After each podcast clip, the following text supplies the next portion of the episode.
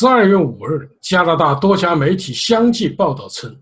中国华为集团副总裁兼 CFO 孟晚舟于十二月一日在温哥华被捕，将被引渡到美国纽约东区法院受审。加拿大联邦司法部发言人麦克莱奥德证实了这一报道。他称，美方以涉嫌违反美国对伊朗贸易制裁禁令的理由，要求加拿大方面逮捕并引渡孟晚舟的。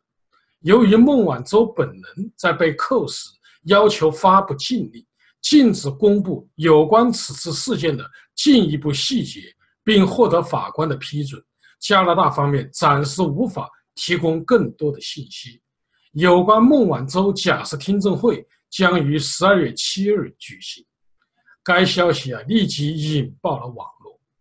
华为公司随后发布声明，对该消息予以证实，并表示相信加拿大和美国的法律体系会最终给出公正的结论。中国驻加拿大大使馆发布声明称，加拿大警方应美国的要求逮捕一个没有违反任何美加法律的中国公民。对这一严重侵犯人权的行为，中方表示坚决的反对，并强烈抗议。中国外交部也发布了抗议声明。孟晚舟是华为创办人任正非与他第一任妻子孟军所生的长女，她随母系。一九七二年出生，现年四十六岁。他一九九三年加入华为，二零一一年四月起担任。华为常务董事兼 CFO，二零一八年三月出任副董事长。华为公司一九八七年在深圳注册成立，主营通讯技术和设备三十年，已经成为全球最大的通讯设备制造商之一，辖下拥有全球最完备的通讯产业链，全球拥有超过二十万员工，成为中资企业。向世界输出设备和技术的代表，向全球一百七十多个国家提供通讯设备和技术，是中国科技企业的巨头，被视为中国制造二零二五的龙头。二零一六年，华为的营业收入就超过了五千亿元。华为从未上市，它的管理架构啊比较神秘。其创办人任正非曾是中国军队弹子干部，刚刚卸任的董事长申亚芳加入华为之前，曾长期在中国的国安部门任职。二零零五年起，孟晚舟主导全球建立了五个共享中心。西方国家一直指责华为的背后有中国军方的身影，认为中国政府。透过设备和技术的输出，窃取全球商业机密和政府数据。中美贸易战以来，美国曾指责华为窃取技术，违反联合国决议，擅自向伊朗提供敏感的军工产品。下面我从两个方面为大家分析一下：一、孟晚舟被捕的原因。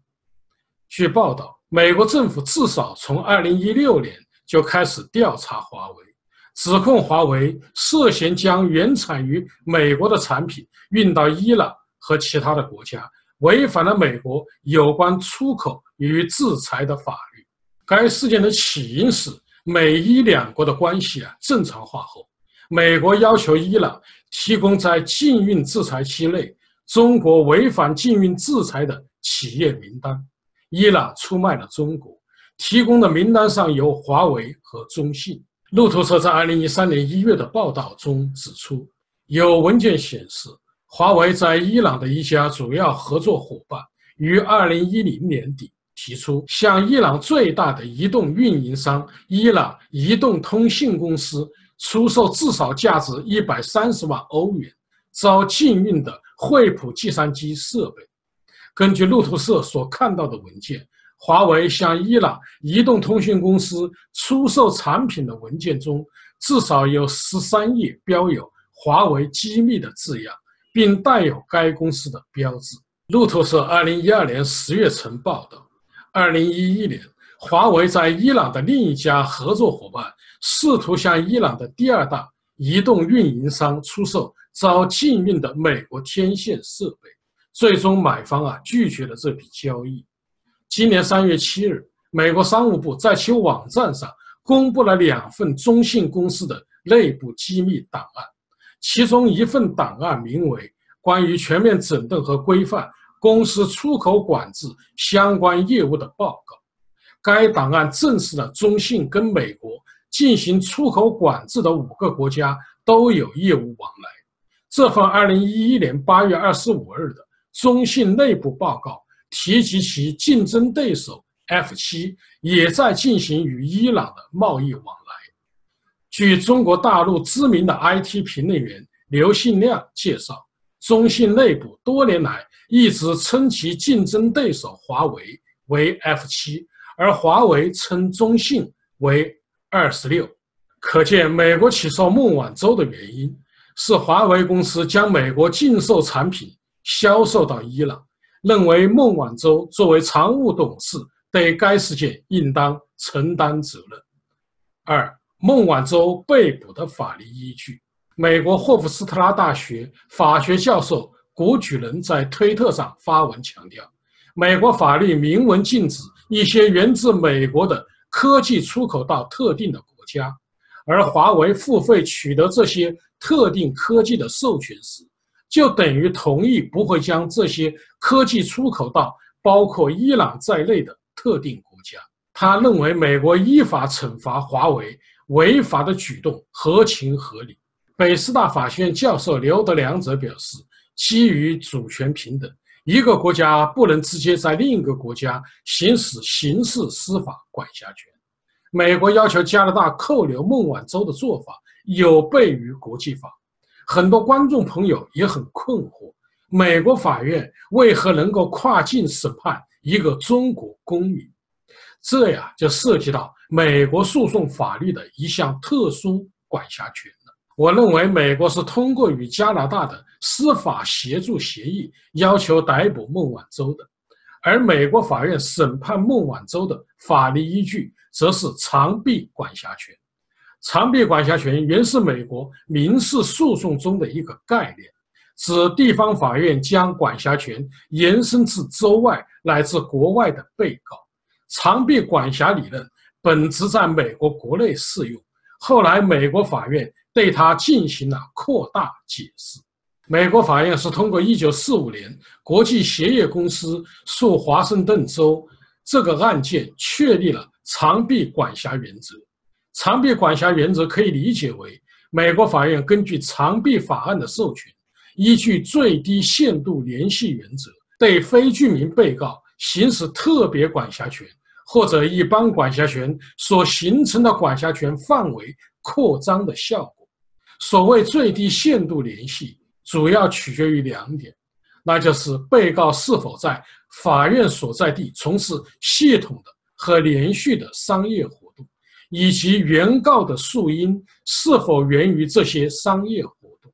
美国法院适用长臂管辖权审理案件，其实已经很普遍了。二零一五年五月二十七日，瑞士警方以涉嫌腐败抓捕了准备参加国际足联。竞选大会的多名高官，瑞士联邦司法局就声明，逮捕行为是应美国司法部门的要求所为。美国法院受理该案件的依据就是长臂管辖权。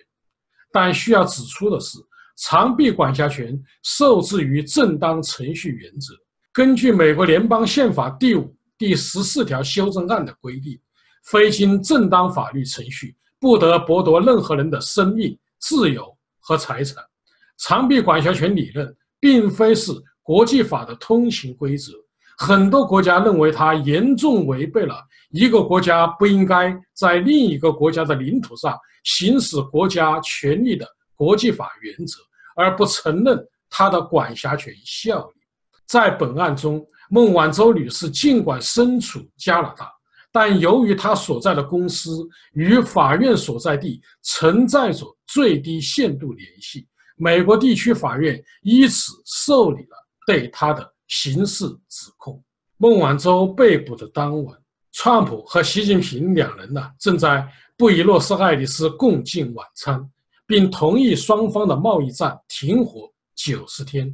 中美双方的团队呀，正在着手开始紧张的谈判，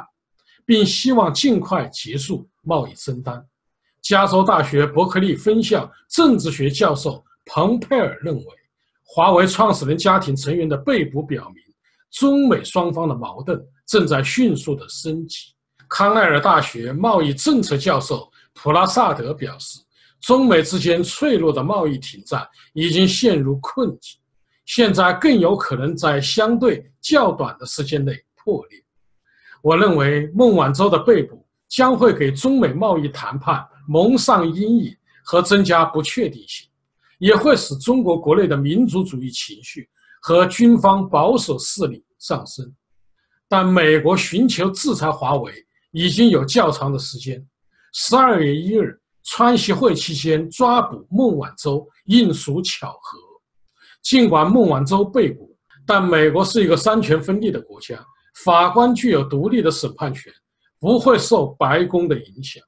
从孟晚舟被扣押、要求发布禁令、禁止公布有关此事件的进一步细节来看，孟晚舟应该比较熟悉西方法律，或已经有律师介入。华为是世界著名的企业集团，他自然会聘请美国顶级的。律师团队为孟晚舟辩护，所以对孟的指控能否成立尚不能确定。至于斯坦福大学科学家张守成十二月一日自杀是否与孟晚舟和芯片有关，目前尚无证据证明。好，各位观众朋友，今天的节目到此，感谢您的收看。